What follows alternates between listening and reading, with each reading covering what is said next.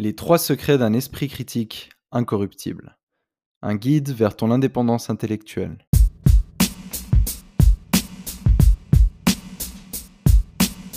Il y a des milliers d'années, des êtres humains quasiment exempts de technologie définissaient déjà les astres. Simplement en observant le ciel et sans aucun instrument optique, la civilisation maya réussit à décrire avec précision les phases et les éclipses de la planète Vénus. À l'apogée de la Renaissance, certains comprenaient déjà même la configuration de notre système solaire. Nous avons tendance à admirer les esprits brillants tels que celui du célèbre, physicien Albert Einstein ou encore du grand philosophe Emmanuel Kant. À raison, le premier découvrit l'existence de trous noirs bien avant que quiconque ne puisse les observer, tandis que le second identifia les lois fondamentales de la morale sans jamais quitter sa petite ville natale en Prusse orientale. En étudiant la radioactivité, Marie Curie ainsi que son époux firent des découvertes qui révolutionnèrent à jamais la médecine moderne. Ces recherches, qui valurent deux prix Nobel à la célèbre chercheuse, furent majoritairement menées dans un laboratoire artisanal entre une sorte d'étable et un hangar à patates, totalement dépourvu de protection. Le plus curieux, c'est qu'une grande partie de ces prouesses furent réalisées en dehors de leurs professions respectives. Albert Einstein développait les bases de la théorie de la relativité après ses heures de travail à l'Office de brevet suisse. Pour donner d'autres exemples, Nicolas Copernic, qui contribua largement à la théorie de l'héliocentrisme, était quant à lui médecin de métier. Et Benjamin Franklin, père fondateur des États-Unis, participa activement au progrès de la science dans le domaine de l'électricité, ceci en parallèle de ses activités d'imprimeur. Nous élevons communément ces personnages au rang de génies, d'icônes de la connaissance, mais nous oublions souvent d'ajouter un ingrédient essentiel à leur sauce secrète. Il n'y avait pas grand-chose d'autre à faire. Leur intelligence n'était pas sans cesse plongée dans un flux constant de divertissement à portée de main. Contrairement à nous, leur attention n'était pas en permanence dérobée par d'ingénieux algorithmes soucieux de les divertir à chaque seconde de la journée. Les activités les plus banales, telles que la lecture ou l'expérimentation, suffisaient amplement à stimuler leur curiosité intellectuelle. Chacun de ces personnages possédait sans aucun doute des capacités, cognitives hors du commun, mais par-dessus tout, ils prenaient le temps de penser. Sommes-nous devenus trop occupés pour penser? J'ai décidé de commencer avec une petite citation d'Albert Einstein, le, physicien allemand, qui nous disait L'imagination est plus importante que la connaissance, car la connaissance est limitée, tandis que l'imagination englobe le monde entier, stimule le progrès et donne naissance à l'évolution. À quand remonte la dernière fois où tu t'es ennuyé? Difficile de t'en souvenir, n'est-ce pas? Savoir s'ennuyer est une compétence que nous avons progressivement abandonnée. À la seconde où la réalité n'est plus suffisamment stimulante, tu dégaines immédiatement un appareil numérique. Tu cliques machinalement sur une de ces petites icônes luisantes et c'est parti pour une infinité de contenus extrêmement divertissants. Ça fait du bien, le temps passe vite et tu n'as plus besoin de faire face à l'effroyable sensation de vide que l'ennui te procure. Pour cette raison, l'esprit critique est devenu une dorée excessivement rare les penseurs originaux sont une espèce en voie d'extinction. L'ennui est nécessaire à l'émergence de la créativité. Si tu ne laisses jamais prendre le large, ton esprit critique coulera perpétuellement dans les profondeurs de l'ignorance. En répétant ce geste à longueur de journée depuis plus de dix ans, tu as habitué ton cerveau à des niveaux de stimulation anormalement élevés. Comme une drogue, il lui faut toujours plus de stimulus, pour être satisfait. Dans de telles circonstances, comment peux-tu exiger à ce même cerveau de se concentrer sur des activités peu stimulantes, nécessaires à la réflexion critique? C'est comme si je te disais que j'allais au casino tous les jours dans le but d'améliorer mon jeu d'échecs. Tu reconnaîtrais que mon comportement est parfaitement incompatible avec mes objectifs, non? Eh bien, tu aurais tout à fait raison de le penser. Ceci explique pourquoi l'Internet est devenu un dealer global d'idéologie. À l'image de notre mode de consommation qui favorise toujours plus de confort et de facilité, il est bien plus commode d'adhérer à une idéologie, de s'abonner aux comptes qui défendent celle-ci et de répéter les raisonnements qui nous sont servis sur un plateau. Les membres d'une même communauté deviennent par conséquent, par conséquent terriblement prévisibles, ils défendent les mêmes idées avec les mêmes arguments, ils s'expriment avec le même langage au profit d'un cercle très restreint de leaders d'opinion. Si ton but est de défendre des intérêts et non pas la recherche de la vérité, il est bien plus efficient d'adhérer à une idéologie que de penser pour toi-même. Si par contre, tu es intéressé par le processus de réflexion critique, cet article te donnera quelques pistes pour apprendre à mieux raisonner. Mais avant de t'engager dans la quête du bon sens, il est nécessaire, d'accepter la chose suivante. Une pensée originale demande énormément de temps et d'efforts conscients. La première étape consiste donc à habituer ton cerveau à se contenter à de faibles niveaux de stimulation. En somme, il faut dans un premier temps que tu réapprennes à t'ennuyer. Passons donc au vif du sujet. Comment évaluer un argument? Première étape. Garde toujours un esprit ouvert. Il peut arriver que ton système de croyance soit heurté, voire excédé par les arguments de ton interlocuteur. D'autant plus si le sujet en question est associé à une charge émotionnelle lourde. Ceci peut se produire lorsque tu es en désaccord avec l'opinion présentée ou que l'attitude de l'autre personne te déplaît. De plus, ce n'est pas parce que ton interlocuteur explique une idée qu'il ou elle la justifie pour autant.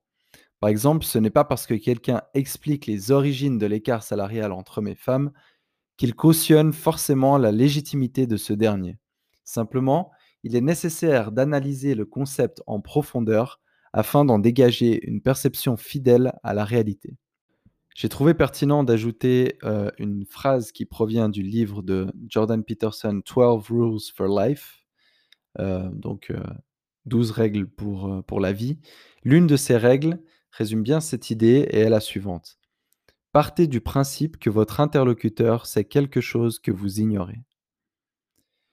Il est important de t'abstenir de tout jugement avant de n'avoir entièrement compris les idées de ton interlocuteur et considérer ses arguments à juste valeur. Assure-toi de ne pas partir avec l'intention de donner tort ni raison à ses conclusions. Au contraire, sois ouvert ou ouverte à la possibilité qu'il pourrait te donner de bonnes raisons d'apprendre quelque chose de nouveau, voire de changer d'avis. Une fois que tu as décidé d'approuver ou de désapprouver l'argumentation de ton interlocuteur, demande-toi quelles sont les raisons qui appuient ton jugement. Si elles ne sont pas parfaitement claires, ton évaluation est sûrement douteuse. Reconsidère-la jusqu'à ce qu'elle devienne robuste. La deuxième étape, sois attentif mais critique. La pensée est une activité intense. Contrairement à l'absorption d'une doctrine, elle ne peut pas être accomplie passivement. Construire un raisonnement solide et original demande une certaine dose de concentration et de persévérance. Alors que tu mets ton cerveau en pilote automatique pour écouter une histoire, regarder un film ou te détendre, il est nécessaire de reprendre le volant lorsque tu aspires à penser. Euh, J'ai de nouveau inséré une citation, cette fois de Don Miguel Ruiz, donc l'auteur de. Ah, je sais plus le titre. Euh, Quatre accords Toltec, il me semble. Et il dit Ne vous croyez pas vous-même, ni personne d'autre. Utilisez la force du doute pour remettre en question tout ce que vous entendez. Écoutez l'intention qui sous-tend les mots et vous comprendrez le véritable message. Tel un alpiniste dans son ascension, tu devrais tester un grand nombre de prises. Certaines seront dangereusement instables, d'autres te permettront de continuer à gravir la montagne de la connaissance. Parfois, la surface deviendra glissante. Il sera nécessaire de rester flexible pour changer rapidement de position. D'autres grimpeurs auront souvent parcouru cet itinéraire avant toi. Avec un peu de chance, ils auront laissé des traces derrière eux. C'est ce qu'on appelle la culture. Explore-la et n'hésite pas à t'en servir. Elle te fera gagner beaucoup de temps, mais rappelle-toi de toujours questionner les chemins empruntés par tes prédécesseurs, sans quoi tu te perdras dans les torrents idéologiques. Il peut arriver que tu te sentes épuisé, voire coincé. Tu auras le sentiment d'être arrivé à un point de non-retour. Il te faudra tantôt prendre du recul et te reposer. Mais une chose est sûre, il n'y a qu'en mettant du tien que tu peux espérer un jour atteindre le sommet, prise après prise, argument après argument. Suspends-toi trop longtemps à ton harnais et tu risques de geler sur place. Pire encore, de dégringoler le flanc jusqu'au plateau. La première étape de l'escalade intellectuelle consiste donc à identifier la structure de l'argument considéré. C'est là qu'intervient la notion de syllogisme. Euh, le syllogisme, en fait, c'est un, schéma argumentatif constitué de plusieurs prémices et d'une conclusion. En voici un exemple simple imaginé par Eugène Ionescu. Donc on a la première prémisse qu'on appelle la prémisse majeure qui est tous les chats sont mortels. Voilà. Ensuite, la deuxième prémisse, qu'on appelle la prémisse mineure, c'est Or, Socrate est mortel. Et la conclusion est la suivante. Si tous les chats sont mortels et que Socrate est mortel, alors Socrate est un chat. La grande majorité de nos raisonnements déductifs suivent le modèle ci-dessus, introduit il y a 2400 ans par le philosophe grec Aristote. Bien évidemment, tu auras remarqué que le syllogisme ci-dessus est fallacieux. L'on ne peut rien conclure de ces deux prémices, et donc Socrate n'est sûrement pas un chat. En identifiant ce paralogisme, tu viens de pratiquer la philosophie, certes à un niveau élémentaire, mais cet exemple permet d'illustrer l'exercice que tu effectues chaque fois que tu sollicites ton esprit critique. Penser revient à, reproduire cet exercice à des niveaux de complexité supérieurs. Souvent, chaque prémisse sera elle-même le fruit d'un autre syllogisme, et ainsi de suite. Ton rôle est par conséquent de d'abord identifier toutes les prémisses en jeu, ensuite questionner la validité de chaque prémisse, identifier la conclusion, et euh, pour finir, vérifier si la conclusion découle correctement des prémices. Donc dans ce cas-là, par exemple, la conclusion ne euh, découlait pas correctement des prémices. À noter qu'il peut être très utile d'identifier la conclusion dans un premier temps, car cela te permettra ensuite de gagner du temps dans l'évaluation des prémices. Et au cours de cette analyse, il te faudra interroger les termes et leurs définitions, reconnaître les éventuels présupposés et jugements de valeur, évaluer la crédibilité des sources que ton interlocuteur utilise, questionner la validité des analogies qu'il utilise, chercher d'éventuels contre-exemples, contrôler s'il existe des potentiels arguments omis, et pour finir, confronter l'argument à d'autres conclusions préexistantes. Donc, comme, tu viens de le voir, disons, identifier et analyser un argument, c'est vraiment pas la chose la plus facile.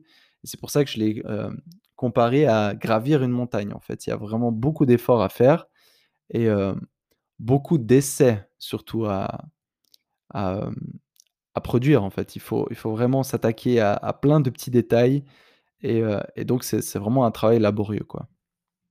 Dans l'absolu, tu cherches à comprendre ce que ton interlocuteur veut prouver et à évaluer dans quelle mesure il ou elle a réussi à le prouver. Tu peux voir ça comme résoudre un Rubik's Cube juste après avoir laissé ton neveu de 3 ans et demi jouer avec pendant un quart d'heure. Cette tâche exige un effort mental considérable, mais elle est le seul moyen d'aboutir à un raisonnement que tu comprends réellement. Et enfin, le troisième point, identifie les raisonnements fallacieux. Il existe des situations dans lesquelles nous avons tendance à tricher pour arriver à nos fins.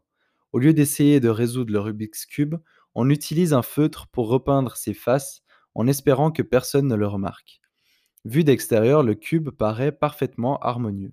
Mais une fois que tu grattes un peu les faces, tu commences à en voir de toutes les couleurs. En logique, ce feutre magique est connu sous le nom de sophisme. Ce sont des erreurs de raisonnement qui te donnent l'impression d'aboutir à un argument qui tient debout, alors qu'en réalité, il est prodigieusement bancal. Souvent, tes interlocuteurs feront appel au sophisme pour tenter de te persuader. D'autres fois, tu en seras toi-même l'auteur. Parfois, ils seront utilisés de manière consciente, la plupart du temps, ils seront de l'ordre d'erreurs inconscientes. Mais une chose est sûre, plus vite tu les identifieras dans tes arguments et dans ceux des autres, et mieux tu penseras. Voici une courte sélection de sophismes les plus courants que j'ai décidé euh, d'illustrer pour que tu les comprennes un peu mieux. Le premier sophisme est l'attaque personnelle. Elle consiste à décrédibiliser ton interlocuteur en critiquant sa personne plutôt que ses arguments. Il n'y a qu'à regarder un débat présidentiel américain pour réaliser à quel point ce sophisme est devenu l'un des plus courants dans la sphère politique actuelle. L'attaque personnelle se présente sous différentes formes comme euh, l'ad ou l'ad personam. Mais une fois que tu commences à parler de la stupidité de la personne ou du type de voiture qu'elle conduit pour contrer ses arguments, alors tu es en plein dedans. Un autre sophisme, c'est la caricature. Celui-ci amplifie la position de ton adversaire afin de la rendre plus vulnérable. C'est par exemple ton grand-oncle qui s'oppose à une politique sociale parce que le communisme a fait des centaines de millions de morts en ex-URSS. Ensuite, on a le sophisme de la pente fatale, qui est un raisonnement qui associe un événement relativement trivial à un certain résultat catastrophique, tout en faisant fi de toutes les étapes intermédiaires. Prends l'exemple suivant. Si l'on ne ralentit pas l'immigration, les étrangers vont prendre nos emplois, nos jeunes seront au chômage, ils se mettront à consommer de l'alcool, deviendront des criminels, et ce sera le début de l'anarchie. Donc, l'immigration résulte forcément en une guerre civile. Euh, attends une seconde. Un autre sophisme est la pétition de principe. Et ça, c'est un de mes préférés car il est très souvent très subtil. Plus connu sous le nom d'argument circulaire, ce sophisme consiste à prouver une affirmation en partant du principe que l'affirmation que l'on cherche à prouver est déjà vraie. Par exemple, c'est le père en colère qui affirme la chose suivante. Le droit de vote devrait être abaissé à 16 ans car mon fils est déjà suffisamment mature pour voter. Autrement dit, mon fils est assez mature pour voter car mon fils est assez mature pour voter.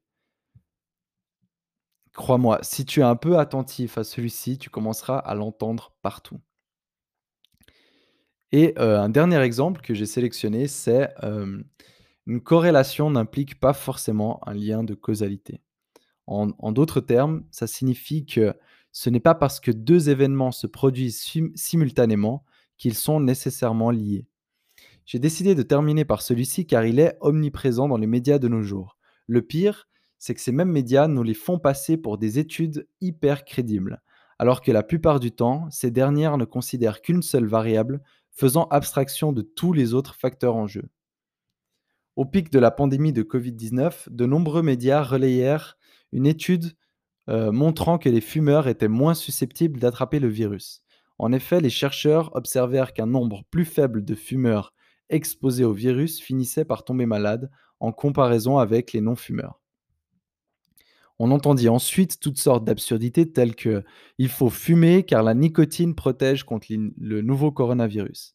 La seule chose qu'on oublia de préciser, c'est que tout ceci n'était probablement qu'une pure coïncidence. Peut-être que c'était le fruit du hasard, ou que d'autres facteurs non considérés dans l'étude avaient une influence significative sur le résultat. Ou peut-être qu'effectivement les fumeurs ont bel et bien moins de chances d'attraper le virus. Seul l'avenir nous le dira. Dans tous les cas, ne te laisse pas persuader par ce genre de conclusion hâtive avant d'avoir de solides raisons de croire en une relation de cause à effet. J'ai mis encore un exemple bête, hein, mais qui euh, nous permet de comprendre euh, ce, sophisme, en fait, ce biais cognitif aussi qui est la suivante. Je ne prétends pas être Batman, je dis juste qu'on n'a jamais, vu Batman et moi ensemble dans la même pièce. C'est probablement pas Bruce Wayne qui a dit ça, mais voilà, ça illustre pas mal l'idée. Et pour finir, afin d'illustrer l'absurdité de certains journaux scientifiques, deux chercheurs suisses réussirent à publier dans l'Asian Journal of Medicine and Health un article qui démontrait que la prise préventive d'hydroxychloroquine était efficace dans la réduction des accidents de trottinettes électriques.